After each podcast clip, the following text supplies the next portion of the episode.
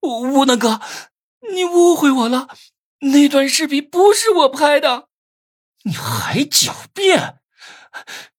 这之前的视频是我拍的，我我承认。但是你和王月走出宾馆的视频真不是我拍的，我我朱小军对天发誓。我看他这样子不像是在说谎，但是视频不是他拍的，会是谁拍的？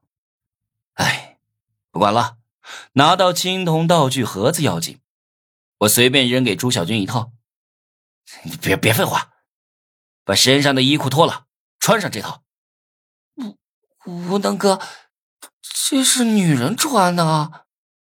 朱小军纠结道：“不穿，我就把你扒光了丢在大街上。”我威胁他：“嘿嘿，我的帖子标题都起好了，就叫‘小军时装秀’。”朱小军这样的穿上女人的礼衣，那是一绝啊！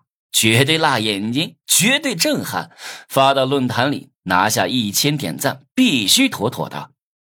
他说的身材极端，意思是要么是个胖子，要么是个瘦子，这样才有看点。我当时立马就想到了朱小军。吴吴吴能哥，我我画好了。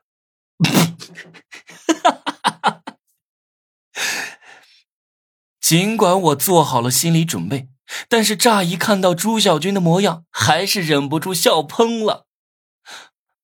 无能哥，我求求你不要把照片拍下来发到网上。朱小军都快哭了，他喜欢偷看，但是不喜欢自己穿啊。哎呀，放心，我不会发到网上。这次呢，只是给你一个教训，让你长点记性。我笑盈盈的给他拍照，玩家论坛可不能算是网上，所以我也没有骗他。至少我们身边的人看不到那些辣眼睛的照片。拍完这一套，我又拿出一套蓝白条纹的泳装让他换上，还让他摆出各种骚气的动作。楚小军哭了，跪在床上一个劲儿的说错了，还说不跟我抢班花了。